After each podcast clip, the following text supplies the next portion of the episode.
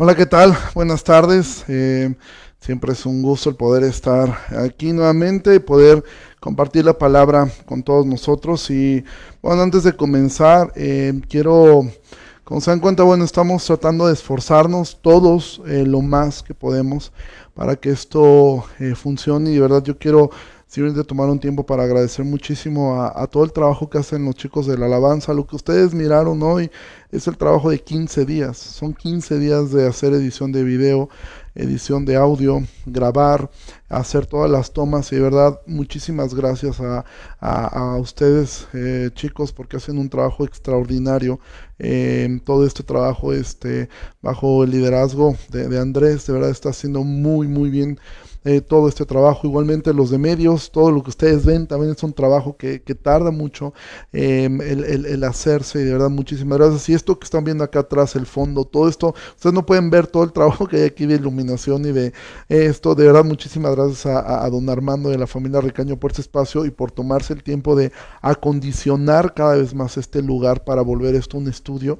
Y de verdad, muchísimas, muchísimas gracias. También simplemente dar un, un, un aviso. Gracias a Dios, nuestro hermano Toniel de la iglesia Chicontepec salió del hospital. Damos gracias a Dios por eso. Él tuvo COVID, estuvo muy grave, estuvo internado ahí y gracias a Dios ahora él está bien. Em, y lo mismo, bueno, ¿por qué razón insistimos? De repente tú ves que hay un mensaje fijo que dice que te animamos a transmitir, a compartir esta transmisión con tus amigos que sean incrédulos. ¿Cuál es la razón de esto? Bueno, la iglesia debe seguir funcionando.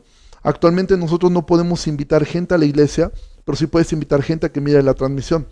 Entonces, eso es lo que te animamos. Mándalo por WhatsApp, compártelo, especialmente con personas que no sean creyentes. Esto te puede llevarte a una conversación después con ellos para poder hablar acerca del Evangelio. Entonces, yo te animo a que siempre lo hagas, a que te tomes el tiempo para poder eh, eh, compartir estas transmisiones con esta finalidad de que otras personas puedan escuchar el mensaje y podamos seguir funcionando como iglesia, que es lo que nosotros estamos haciendo. Entonces, bueno, vamos a comenzar orando. Señor, muchísimas gracias por tu gracia Gracias por tu bondad inmerecida hacia nosotros y gracias porque nos has permitido el hacer todo este trabajo. Gracias por los dones y talentos que has puesto en tantas personas en la iglesia para hacer todo esto que estamos haciendo.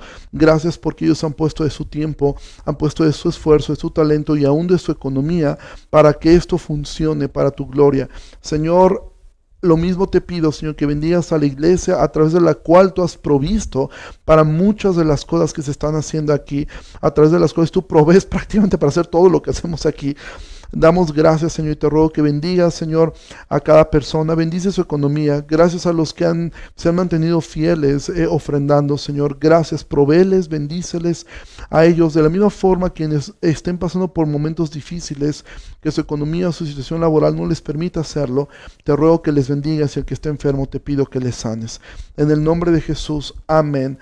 Bueno, este, estamos eh, estudiando el libro de Eclesiastés y estamos, eh, la verdad, eh, ah, por lo menos yo estoy muy contento, muy agradecido por este, esta, esta oportunidad de poder predicar un libro tan hermoso, a veces tan complejo. Si tú tomaste la, yo recibí esta semana, me dio mucho gusto esto.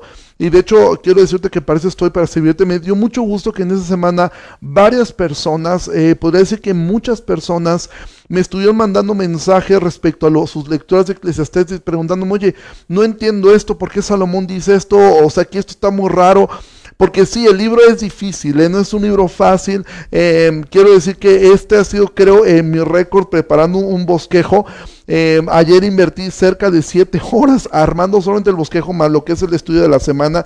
Y bueno, ¿qué fue lo que llevo la semana pasada? Vimos la introducción al libro de Eclesiastés, el cual nos hace ver cómo es la vida sin Dios. Recuerda, el libro de Eclesiastés lo que hace es mostrarnos cómo es la vida sin Dios. O sea, se cuenta que te muestra un mundo sin Dios, un mundo donde Dios no existe. ¿Cómo es la vida sin Dios? Porque sin Dios toda la existencia humana realmente carece de sentido alguno. Si realmente si Dios no existe, cada uno deberíamos de ver solamente por nosotros mismos solamente por lo que a mí me, me, ayuda, eh, el concepto de justicia no existiría. Es como un partido sin un árbitro. ¿Has jugado alguna vez eh, en la calle con tus amigos que echaba la cáscara, no había árbitro? ¿Y quién era el que decía si era penal o no? La mayoría, o el que gritara más fuerte, o el que hiciera más drama. No había un árbitro. Entonces, si no hay árbitro, entonces cada uno puede jugar como le plazca. ¿sí? Entonces dominaría la ley del más fuerte. Y de todas maneras, fuerte o débil, el final sería el mismo. Mira, muchas personas enfocan su vida solamente aquí. Y como vimos en el video, este video lo que nos ha vuelto es entender que la vida aquí es difícil y que somos muy frágiles. El creyente vive y muere para su Señor. Nuestra confianza no está en esta vida, ¿sí? Nuestra meta no es lo que define el mundo como éxito, ¿sí?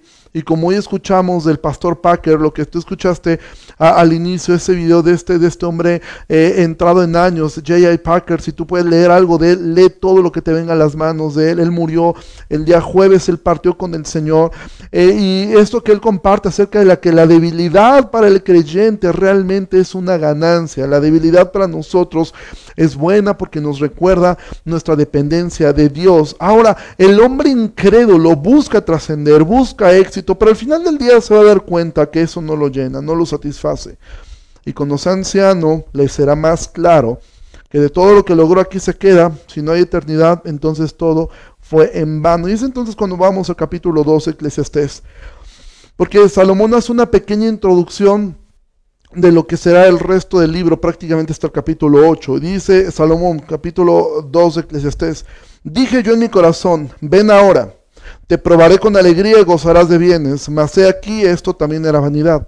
A la risa dije, enloqueces y al placer, ¿de qué sirve esto?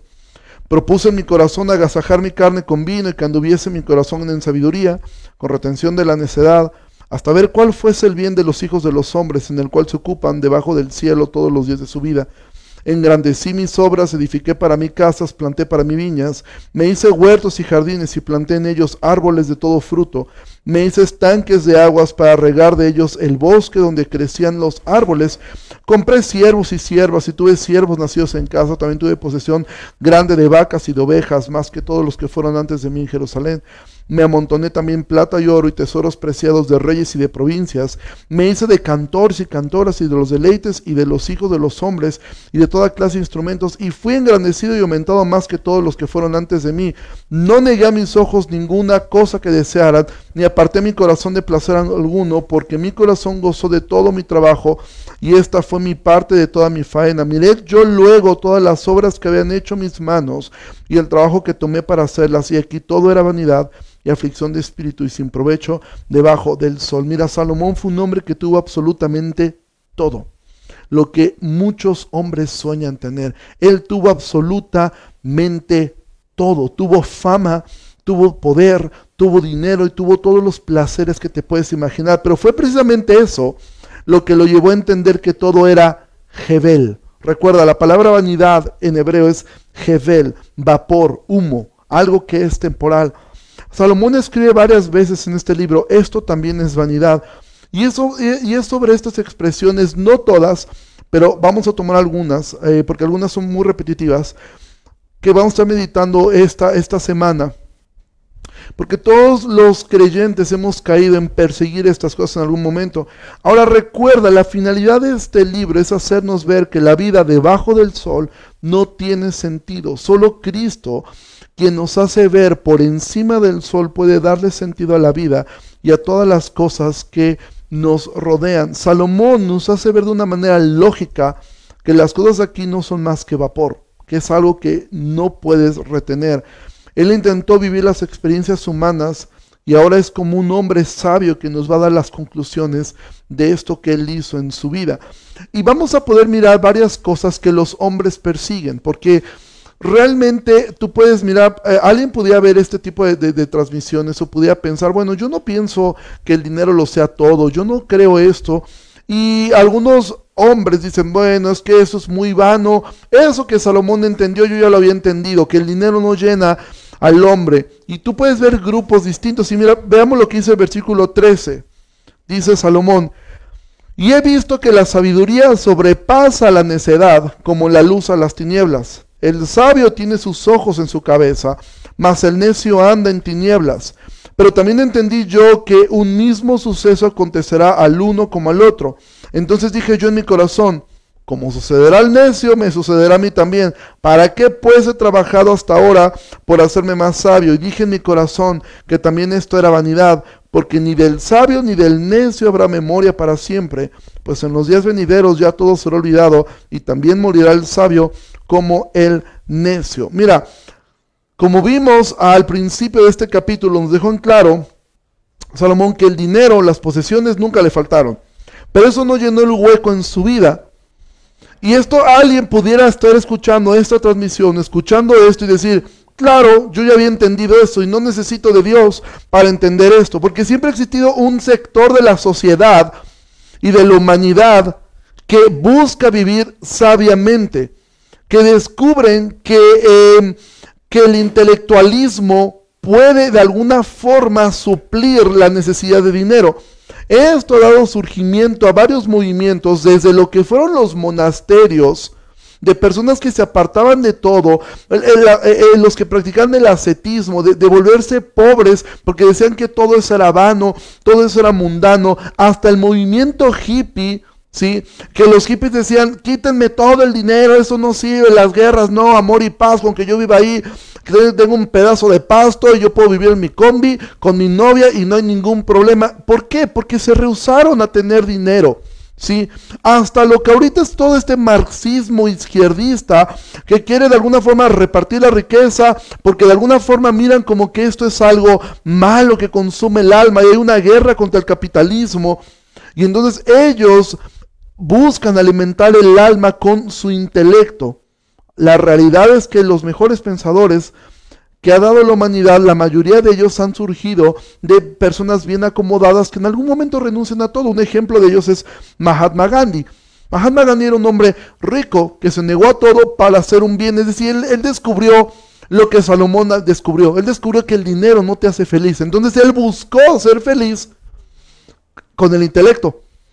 Y mucha gente dice, me aparto de todo el dinero porque me di cuenta que eso no da felicidad. Entonces voy a buscar la felicidad alimentando mi mente, alimentando el intelecto. Y Salomón era necio, e, el que quiere llenar la vida con placeres. Pero Salomón al final dice, ok, también intenté ser sabio. intenté... Y entonces Salomón dice, ¿qué sentido tuvo el abstenerse de ciertas cosas? Al final del día, el necio, el rico, el intelectual, el inteligente, todos van a morir. Mira, no es el intelectualismo el saber muchas cosas y quiero bajarlo hacia nosotros. Porque hay otras personas que dicen, no, a mí no me interesa nada de lo económico, yo soy anticapitalista, a mí no me importa eso, yo lo que quiero es llenarme de conocimiento. Ahora, ya están de este lado, y esto es muy dado en el lado reformado. Ahora voy a llenar mi mente con intelectualismo teológico. Simplemente voy a absorber y absorber y absorber toda la terminología teológica para ver si eso le da sentido a mi vida. Tampoco le va a dar sentido a tu vida eso. Si esto no te lleva a conocer realmente a Cristo. Y ahorita si tú estás mirando primero de Juan, Juan da marcas acerca de lo que es un verdadero creyente. Dice que guarda sus mandamientos. ¿Sí? Dice que un verdadero creyente guarda su palabra. Es decir, hay una parte doctrinal Sí, pero si eso no te lleva a andar como Jesús anduvo, es decir, amar a los demás, estar dispuesto a servir a los demás, entonces realmente tú estás haciendo lo mismo que hace un filósofo, que hace una persona humanista, llenar tu mente de intelecto, porque la sabiduría de este mundo, según Santiago, Santiago la describe como terrenal, animal y diabólica. ¿Por qué? Porque no hace más que filosofar, volverte una persona que entiende muchas cosas, pero no vas a llegar a nada. ¿Sabes cuál es lo más absurdo de la filosofía? Que están buscando el sentido de la vida y de la verdad y nunca lo van a lograr comprender, porque la Biblia dice que la verdad no es un concepto, no es una doctrina, la verdad es una persona, es Cristo. La única sabiduría que vale la pena tener es la sabiduría que proviene del temor a Dios. Entonces Salomón reflexiona, porque hay mucha gente que ya entendió esto. Yo tengo amigos y conocidos Eh, yo, yo, trabajé en un colegio, eh, un colegio eh, muy renombrado en la ciudad donde va gente que, tiene altas posibilidades económicas. Y ahora veo a muchos de estos chicos que yo les di clases cuando eran niños y muchos de ellos han de alguna forma renunciado a mucho de esto y han optado por una vida más hippie, más, y, más intelectual. Y muchos, algunos de ellos escribieron esta semana, el dinero no lo es todo y lo vine a descubrir a mis 25 años de edad. ¿Sí? Y tú piensas, ok, ahora lo que él está buscando es llenar ese hueco, no con dinero, sino con intelecto. Y Salomón dice, es absurdo. Porque al final del día, si no hay Dios, tu intelecto te va a hacer entender, ¿para qué me negué de tantas cosas? Porque la verdad es que el otro parece que se la pasó mejor que yo. Sin embargo, Salomón habla de otro, otro problema que es vanidad, que es el querer acumular riqueza. Versículo 18 del capítulo 2. Asimismo aborrecí todo mi trabajo que había hecho debajo del sol, el cual tendré que dejar a otro que vendrá después de mí. Y quién sabe si será sabio o necio el que se enseñoreará de todo mi trabajo en que yo me afané y en que me ocupé debajo del sol en mi sabiduría. Yo quiero responder esta pregunta de Salomón. Sí, Salomón dijo, ¿quién sabe si será sabio o necio? La respuesta es, su hijo fue necio. Su hijo Roboam destruyó todo el legado de su abuelo y de su padre. Esto también es vanidad. Volvió por tanto a desesperanzarse mi corazón acerca de todo el trabajo en que me afané y en que había ocupado debajo del sol mi sabiduría. Que el hombre trabaje con sabiduría y con ciencia y con rectitud y que haya de dar su hacienda a hombre que nunca trabajó en ello. También esto es vanidad y mal grande. Porque ¿qué tiene el hombre de todo su trabajo y de la fatiga de su corazón con que se afana debajo del sol? Porque todos sus días no son sino dolores y sus trabajos molestias. Aún de noche su corazón no reposa. Esto también es vanidad. Por un lado, gente quiere darle un sentido a su vida con el intelecto, otro le quieren dar sentido acumulando cosas. Salomón tuvo un hijo llamado Roboam que echó a perder todo lo que él había hecho. Todo lo que su abuelo había hecho lo echó a perder. ¿Sí? A la mitad de la vida de Roboam, Israel se dividió en dos naciones y nunca más en la Biblia, de alguna manera los vas a, hacer, los vas a ver juntos. Tiene que pasar un desastre, tiene que pasar todo lo que vimos al inicio, el llevarlos al cautiverio para que de alguna manera volvieran ellos. ¿Sí? Y la historia nos cuenta vez tras vez de padres que heredaron su legado, heredaron su trabajo para que sus hijos le echaran todo a perder. Y probablemente tu hijo la libre, pero tú no sabes tu nieto qué hará con eso. ¿Sí? Padres que pasan toda la vida trabajando fuera de casa con el fin de acumular, de ahorrar, de tener dinero, para que al final sus hijos, ¿sabes qué ocurre? terminen odiando lo que sus padres hacen porque nunca pudieron ver a sus padres y al final ellos terminan despilfarrando todo, o quizá los nietos. ¿sí? Mira, una persona que no puede reposar ni de noche por el trabajo, es alguien que ya se ha afanado totalmente con esto, y Salomón deja en claro algo, eso es Jebel, es vanidad. Y este virus nos ha dejado claro esto, Muchas personas sus ahorros solo les sirvieron para pagar la hospitalización o un funeral bonito al que pocos pueden asistir actualmente. Jesús contó la historia de un hombre que acumuló dinero y dinero y dinero y dinero y dinero y dijo, ahora sí tienes mucho en tus graneros, descansa. Y le dijeron, necio, esta noche vienen a pedir tu alma. Mira lo que dice Eclesiastés 5.10. El que ama el dinero no se saciará de dinero y el que ama el mucho tener no sacará fruto. Esto también es vanidad. Amado, el buscar acumular, el buscar simplemente estar acumulando, acumulando, acumulando, acumulando cosas, simplemente te va a llevar a entender algo. En algún momento todo eso te puede ser quitado. ¿Sí? Santiago dice, Aúllen ustedes ricos, su oro y su plata se están enmoheciendo. Y hay tantas personas que prefieren, y lo he dicho no sé cuántas veces en esta, en esta pandemia, ¿sí? yo sé que hay gente que esto le moleste, que prefieren que las casas, sus propiedades o sus cosas estén llenando de moho o de humedad y ellos no las usan. Si las usaran no estarían llenándose de moho y de humedad, pero prefieren que se pudran antes de poder apoyar a una persona que la necesite. Esto Salomón dice, eso es tan vano. El que tú tengas algo que no uses y prefieras que se pudra antes de poderlo dar a, a otra persona, ¿sí?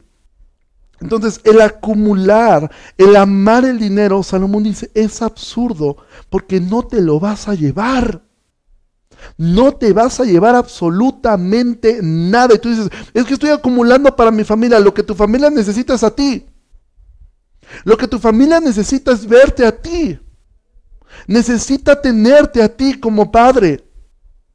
Porque en realidad no lo estás haciendo por ellos, lo estás haciendo por ti para satisfacer tu ego, para satisfacer algo que Salomón dice, es vano.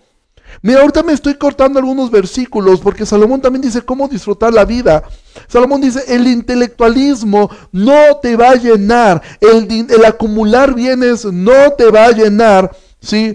Porque al final del día, fíjate lo que dice el versículo 26, porque al hombre que le agrada, Dios le da sabiduría, ciencia y gozo, mas al pecador del trabajo de recoger y amontonar para darlo al que agrada a Dios. Esto también es vanidad y aflicción de espíritu. ¿Has escuchado este versículo que es el más frustrante para el hombre natural? ¿Has escuchado la frase, nadie sabe para quién trabaja? Eso es exactamente lo que está diciendo aquí. Mira, muchos, muchos quieren ser intelectualmente superiores, imaginando que un día serán recordados como Platón o como el Che Guevara. ¿sí? Otros intentan ser más ricos que Slim. Aún en esto, la realidad es que es Dios quien decide quién pasa la historia y quién no. Tú puedes esforzarte todo. Mira, en la música hay una frase que dice, no importa cuánto te esfuerces, siempre habrá un niño asiático que lo hará mejor que tú. No importa cómo toques. Pon un video en YouTube y has encontrado un niño de 5 años chino que lo hace mejor que tú y con los ojos cerrados. Así es la vida. Dios al final fue quien repartió eh, los talentos. Al final del día ni siquiera está en tus manos el trascender, el tener dinero. Es algo que Dios decide. Y muchas veces, quizás ese acumulado o esa inteligencia solo servirá para que otro alcance sus metas y tus habilidades, tu, tu fuerza, solamente servirá para que alguien más cumpla sus sueños por encima de los tuyos. Así es la vida aquí. Y tu inteligencia, una universidad lo ocupará para trascender ellos. Y tu dinero, otro lo ocupará para lograr sus metas. Porque al final es Dios quien decide todas las cosas. No es el hombre quien decide, es Dios. Él es soberano también sobre los incrédulos. ¿sí? No está en las manos del hombre nada, sino en quien a Dios le agrade dar el lugar, el tiempo y la forma. Mira, yo escuché hace algún tiempo la historia de un hombre que se hizo muy rico por estar en el lugar adecuado, en el momento adecuado, y ahora varios de su familia trabajan para él. Ahora tú preguntas, ¿y por qué él y por qué no alguna otra persona? Todos son incrédulos. Dios así lo quiso. Cualquiera pudo haber estado en su lugar, pero Dios decidió que fuera él quien estuviera ahí. Probablemente otros se esforzarían más o tenían metas más nobles, pero no sirvieron de nada. Aún el esfuerzo sin Dios, amado, es vano, porque termina en frustración, porque no todos, escucha esto, no todos los que entrenan, voy a poner un ejemplo futbolero. No todos los que entrenan tan duro como Ronaldo, como Cristiano Ronaldo, llegarán a ser como él. O peor, puede ser como Cristiano Ronaldo, pero viene uno que entrena menos fuerte, pero que nació con más talento que tú y te hace sombra toda la vida. No voy a decir el nombre del que le hace sombra a Ronaldo, sí, pero esa es la verdad. Tú puedes esforzarte todo lo que tú quieras. Al final Dios decide darle más talento a otro y ese otro, con la mitad del esfuerzo, logra el doble que tú. Entonces te das cuenta que la vida aquí así es. Mira lo que dice el versículo, capítulo 6, versículo 1. Hay un mal que he visto debajo del cielo y muy común entre los hombres, el del hombre a quien Dios da riquezas y bienes y honra, y nada le falta de todo lo que su alma desea. Pero Dios no le da la facultad de disfrutar de ello, sino que lo disfrutan los extraños. Esto es vanidad y mal doloroso aunque el hombre engendrare cien hijos y viviere cien años, y los días de su edad fueren numerosos, si su alma no se sació del bien, y también careció de sepultura, yo digo que un abortivo es mejor que él. Y esto es tan común que los hombres más ricos del mundo generalmente son los más estresados, son de los que de repente puedes ver que se ponen una pistola en la boca y se matan. ¿Por qué razón? Porque dice Salomón, he visto un mal muy común, no dice que a todos, dice es muy común, el del hombre a quien Dios da riquezas y bienes y honra, y nada le falta de todo lo que su alma desea, pero Dios no le da la facultad de disfrutar de ello, sino que lo disfrutan los extraños. Así es la vida aquí abajo, así es la vida sin Dios. Tú puedes ser un intelectual, puedes ser un acumulador, y al final del día puede llegar otro que lo va a hacer mejor que tú, con la mitad del esfuerzo, simplemente porque a Dios le plació que así fuera. Eh, si tú conoces un poco de historia, de música, Mozart nació en una época donde nació, donde había otro gran músico. No recuerdo, era Ligieri. No, ese es un escritor. Esto, olvidé el nombre de, del músico que, que vivió en la época de Mozart, que era una eminencia. Pero Mozart a los siete años ya componía y sencillamente fue mejor que él. Punto. No había forma de, de, superar a Mozart. Pero ¿sabes qué ocurrió con Mozart? Mozart murió antes que él. Al final del día dices, ¿de qué le valió todo eso? Si no hay eternidad, si no hay nada. Porque la vida es injusta, amados. Mira capítulo 3, versículo 18, dice así. Dije en mi corazón, es así, por causa de los hijos de los hombres, para que Dios los pruebe y para que vean que ellos mismos son semejantes a las bestias. Porque lo que sucede a los hijos de los hombres y lo que sucede a las bestias, un mismo suceso es. Como mueren los unos, así mueren los otros. Y una misma respiración tienen todos. Ni tiene más el hombre que la bestia, porque todo es vanidad. Todo va a un mismo lugar, todo es hecho del polvo, y todo volverá al mismo polvo. ¿Quién sabe que el espíritu de los hijos de los hombres sube arriba, y que el espíritu del animal desciende abajo a la tierra? Sí, Mira, pudiera ser que tú pertenezcas algún día o permanecieras a ese porcentaje mínimo que logran el éxito, que logra ser inteligente, rico y talentoso. Pero Salomón te dice algo a ti, si has logrado todo eso. Te vas a morir igual que un insecto o que un animal. Ni el pobre, ni el rico, el sabio, el necio vivirán para siempre aquí. Todos corremos la misma suerte que los animales, que los insectos. Nos vamos a convertir en polvo. Y quizá esta es la paradoja, la paradoja más grande que tiene este mundo. Todos nacimos para morir. Es lo único seguro que el ser humano tiene. Es lo único 100% seguro que nos ocurrirá a todos. No importa tu condición social o intelectual, todos vamos a morir. Salomón mismo tuvo todo y un día murió. Y con toda su grandeza, nadie sabe ni tiene la más remota idea de dónde está su tumba y si no fuera por el testimonio de las escrituras, ni siquiera sabríamos que existió alguna vez un hombre con este nombre. Amado, entiende algo, vas a morir. Si sobrevives a este virus, vas a morir. ¿Sí? Jesús dijo que no hay nada que podamos hacer para vivir un minuto más de lo que ya ha establecido por Dios, porque la muerte no distingue. Quizá la muerte es lo único verdaderamente imparcial que tiene la vida. Es lo único que no mira con parcialidad. Mira lo que dice el capítulo 9, versículo 2. Todo acontece de la misma manera a todos.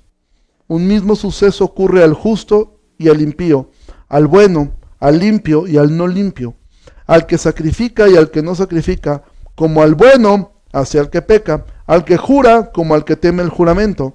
Este mal hay entre todo lo que se hace debajo del sol, que un mismo suceso acontece a todos y también que el corazón de los hijos de los hombres está lleno de mal y de insensatez en su corazón durante su vida, y después de esto se van a los muertos.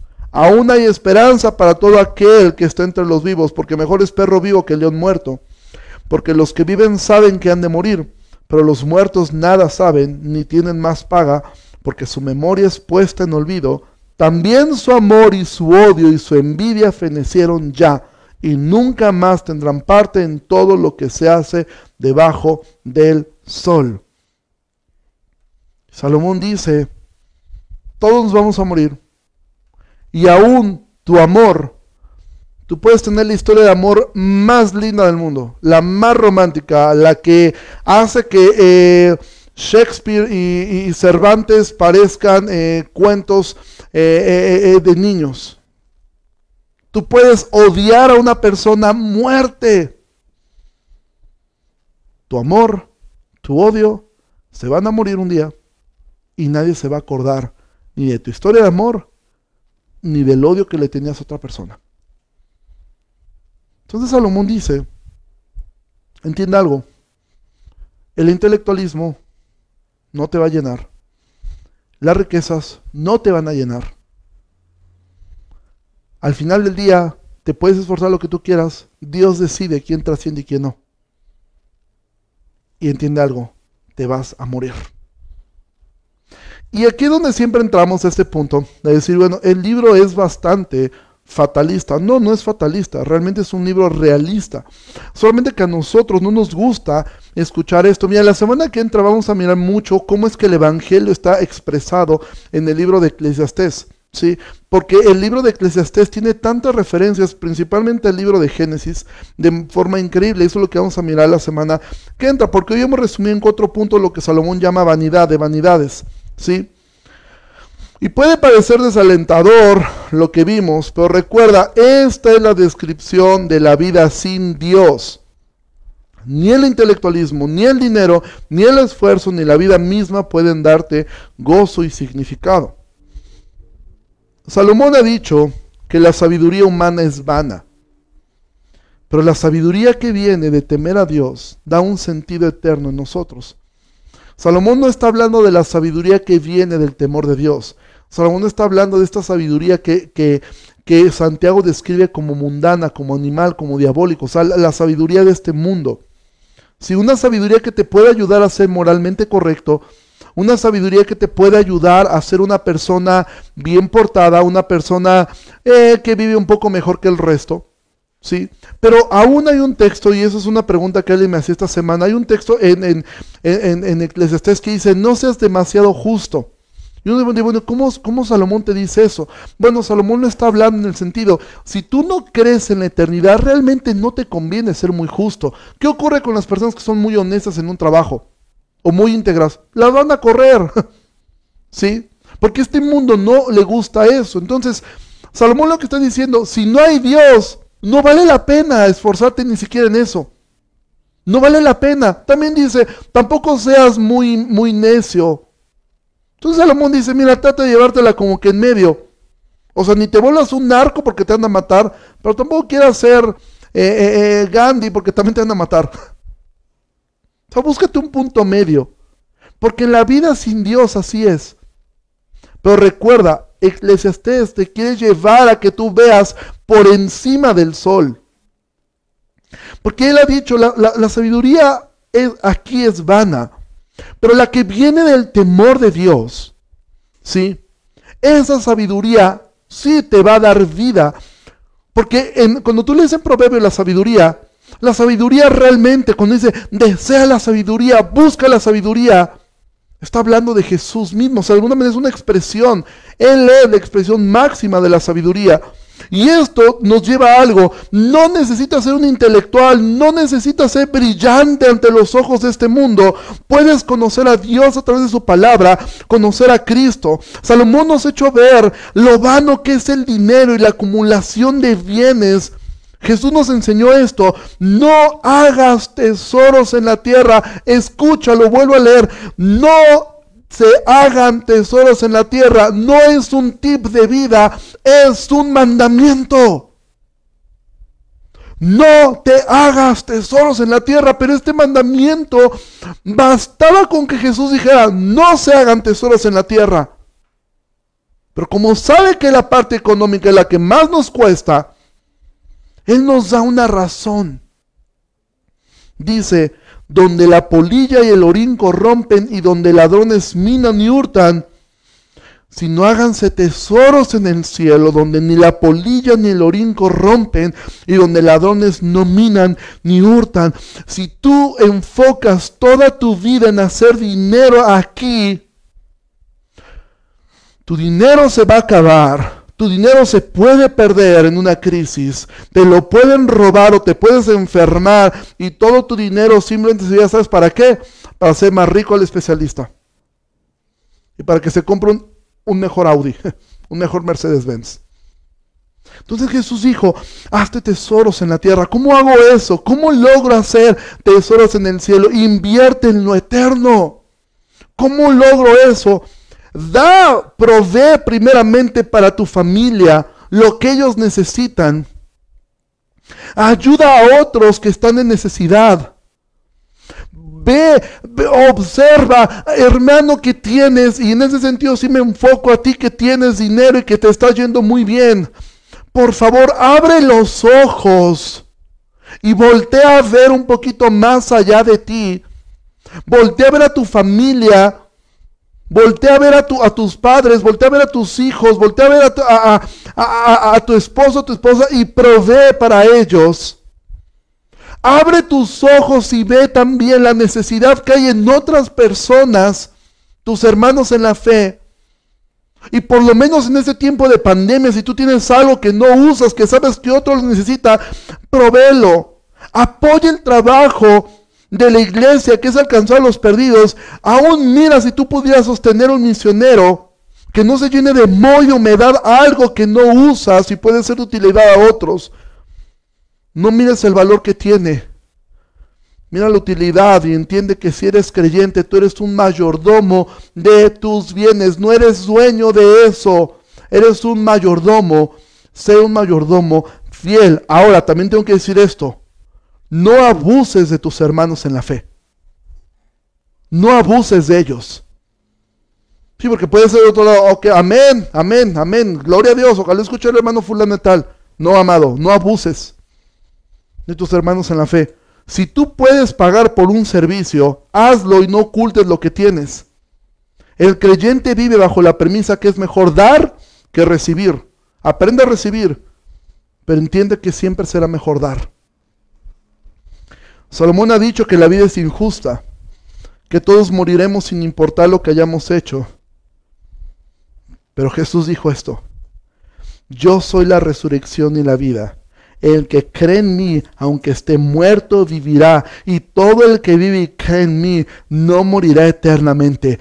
¿Crees esto?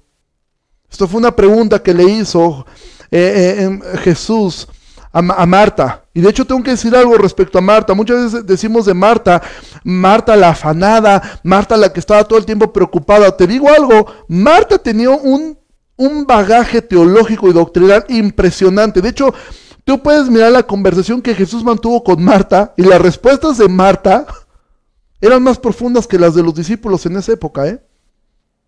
Lee eh, eh, Juan 11 y observa la conversación que Jesús tiene con Marta y las respuestas que, le da. Marta le dice, yo sé que resucitará en el día postrero. Y yo, o sea, Marta conocía doctrina. Pero Jesús le dice, ¿crees esto? Marta, porque ya me aventé todo lo que has dicho. Y sí, doctrinalmente eres una persona docta. Pero ¿crees esto? Y esta es la pregunta para nosotros. ¿Lo crees? Si tú lo crees, vive pegado a Jesús y no a este mundo. No ames este mundo. Demuestra con tu vida que fuiste comprado. Creer en Él, creer en Jesús es creer lo que Él dijo. Es estar dispuesto a dejarlo todo por seguirlo, hacerlo a Él el tesoro supremo, la razón de nuestra vida en todo lo que somos y hacemos. Que si Él te pide que dejes algo, cueste lo que cueste, lo dejas. Él es la riqueza mayor que puedes tener en esta vida. Salomón ha dicho que el hombre, no importa si se esfuerza o no, esto es lo que hemos visto. Al final es Dios quien decide cómo va la vida para cada quien. ¿Sí? Y esto es una realidad.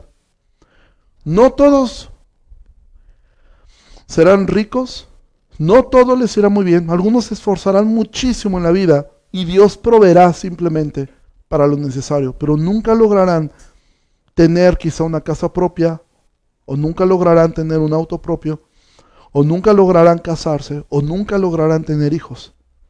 Es Dios quien decide eso. Pero si tú eres creyente, tú tienes que entender algo. Y esto quiero regresarme a este texto de Eclesiastés 2.26, porque aquí hay una riqueza doctrinal preciosa. Dice, porque al hombre que le agrada, Dios le da sabiduría, ciencia y gozo, mas al pecador da el trabajo de recoger y amontonar, para darlo al que agrada a Dios. También esto es vanidad y aflicción de espíritu. Y vuelve a leerlo. Porque al hombre que le agrada, Dios le da sabiduría, ciencia y gozo. Amado, si tú eres creyente, tú eres un hombre y una mujer que le agradaste a Dios. Y estos son tres regalos que nos dio para vivir la vida debajo del sol. Porque tú perteneces a este grupo. Si tú crees, si tú has creído en Cristo, si has puesto tu fe en Cristo, entiende algo. Tú eres agradable a sus ojos. ¿Tienes duda acerca de cuánto Dios le agrada tu vida? Lee el libro de Cantares. Hay gente que dice, no, pero eso no es alegorizar el libro. Bueno, el libro habla acerca de lo que es la relación de un hombre y una mujer, y para Pablo en Efesios capítulo 5 dice que la relación de un hombre y una mujer, el matrimonio, son un reflejo de la unión de Cristo con su iglesia. Entonces, bien podemos usar ese libro para mirar cómo es que el hombre debería amar a su esposa de la forma como Cristo amó a la iglesia, como lo podemos ver reflejado en el libro de Cantares. ¿Quieres ver una descripción de cómo es que Dios te ama? Dice el libro de Cantares, mi corazón quedó preso con una sola de tus miradas. Bueno, Dios te ama tanto y le has agradado tanto porque Cristo está en ti, no porque tú seas la gran cosa, yo soy la gran cosa. Si tú has creído en Cristo, tú eres el hombre que le agrada a Dios. Y Dios entonces da tres regalos, que no son los que quisiéramos muchas veces, porque algunos quisieran, ojalá dijera aquí, Dios le da casa, esposa o esposo y un montón de varo. No, dice, le da sabiduría, ciencia y gozo.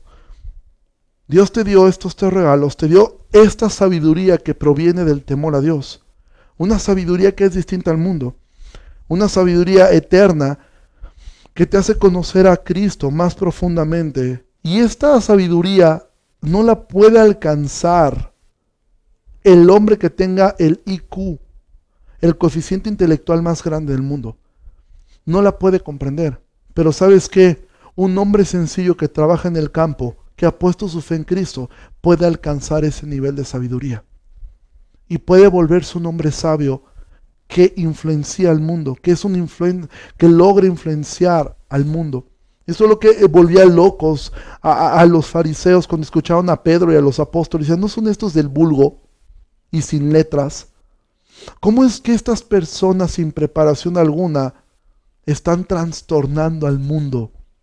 Porque Dios, al más sencillo de los hombres, que cree en Cristo, lo vuelve un hombre sabio. Segundo regalo dice, Dios nos dio ciencia. ¿Qué es esto? Es el conocimiento, no solo de Dios, sino el conocimiento de cómo vivir la vida aquí. De conocer a Dios nos hace conocer su voluntad. Y si tú conoces su voluntad, todo lo que hagas te ayudará para bien. Tus decisiones están basadas en saber que Él te cuida y que de hasta de los peores errores hay una salida. Que Dios te haya dado sabiduría, que viene del temor a Dios, que Dios te haya dado ciencia, conocimiento de cómo vivir la vida aquí, es un regalo enorme. Puedes conocer realmente cómo disfrutar la vida, cómo poder vivir en las buenas, en las malas, en las muy buenas y en las muy malas. No vivir con temor, Poder conocer y disfrutar la vida es uno de los regalos que Dios dio a los que le agradan. Y tercer cosa, dice que Dios dio gozo a los que le agradan. Y sabes qué? La alegría, la felicidad es realmente lo que todo el ser humano está persiguiendo. Algunos lo persiguen queriendo ser muy inteligentes, otros lo persiguen queriendo ser muy ricos, otros lo persiguen queriendo trascender. ¿Sí? Pero tanto el rico, el inteligente y el que trasciende van a morir. Y al final del día es correr contra el viento, como dice Eclesiastés, porque nunca lo alcanzamos. Pero cuando nuestra confianza está en Cristo, Tú eres alguien que le agrada a Dios y Dios te ha dado sabiduría, conocimiento y gozo. Dios hace al hombre inmensamente feliz. Pero al pecador dice que le dio la tarea de acumular para beneficio directo o indirecto del creyente. Porque todas las cosas son de Él, por Él y para Él. El sabes al final del día, todo el mundo trabaja para el beneficio de la iglesia, del creyente, indirecta o, directamente. Y dices, ¿y cómo es eso? Sí, los ataques ayudan a fortalecer a la iglesia.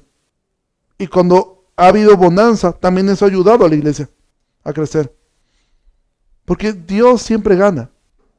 dice, al hombre que agrada, Salomón dice, al hombre que le agrada, Dios le da sabiduría, ciencia y gozo, pero el pecador da el trabajo de recoger y amontonar para darlo al que agrada a Dios.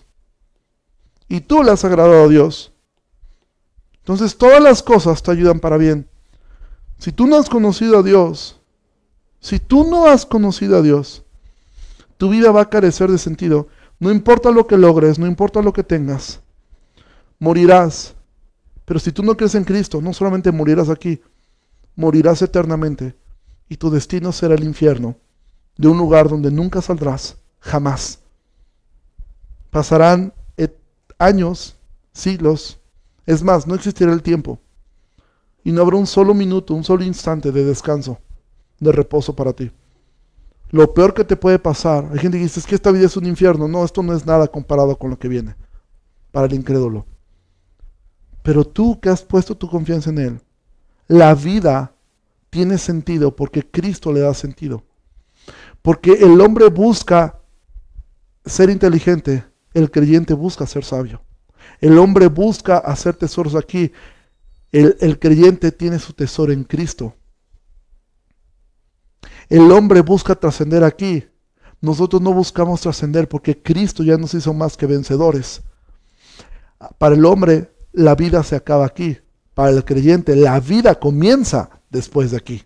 La vida eterna. Entonces si tú no conoces al Señor, por favor, escribe al WhatsApp de la iglesia o escríbele a la persona que te compartió esta transmisión y dile, yo necesito conocer a Cristo. Porque si es cierto, mi vida no tiene sentido. He buscado sentido en llenarme de, de, inteligencia, he buscado sentido en llenarme de dinero, he buscado sentido en querer ser mejor que otros y no lo logro. Y me queda claro algo, me voy a morir. Y no quiero morir sin Él. Si eres un hijo de Dios, disfrutarás la vida aquí con todo lo que Dios quiere que tengas y después disfrutaremos la vida eterna con Dios como nuestro Padre. Entonces, amado, que esto nos pueda hacer reflexionar.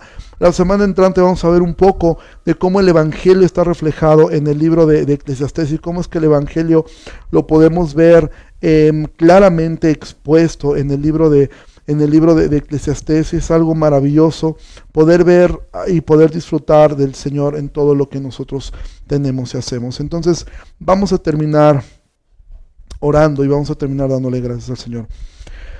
Señor, te agradecemos mucho por esta, por esta tarde. Gracias porque nos has permitido ver tu palabra, disfrutar tu palabra, aprender de ella. Gracias, Señor, porque aunque este libro es tan complicado y es un libro que nos hace pensar, que nos obliga a pensar, que no deja nuestra mente quieta, no deja nuestra mente eh, sin esfuerzo, nos obliga a pensar, nos obliga a esforzarnos en pensar y en actuar. Gracias te damos, Señor, porque tú eres muy bueno, porque nos has regalado estos libros de tanta sabiduría para poder ver ese contraste entre lo gris, oscuro y triste que es la vida acá y lo maravilloso que es la vida contigo acá y lo maravilloso que será en la eternidad. Te ruego que bendigas a mis hermanos y que nos des la sabiduría para poder vivir mirando por encima del sol y aunque estamos viviendo bajo el sol, somos agradables delante de ti y por ende tú nos has dado sabiduría, nos has dado conocimiento y nos has dado el gozo eterno de conocerte a ti. Damos gracias por esto. En el nombre de tu Hijo Jesucristo. Amén y amén. Iglesia, Dios les bendiga muchísimo. Que pasen un excelente eh, domingo en familia. Este, eh, si se quedan en casa, este, disfruten mucho. Eh, si, salim, si llegan a salir, hagámoslo con responsabilidad. Cuidémonos, también cuidemos a nuestro prójimo, estemos orando por nuestros hermanos y los animamos a todos los que están viendo esta transmisión. Los días viernes tenemos reuniones de oración por Zoom.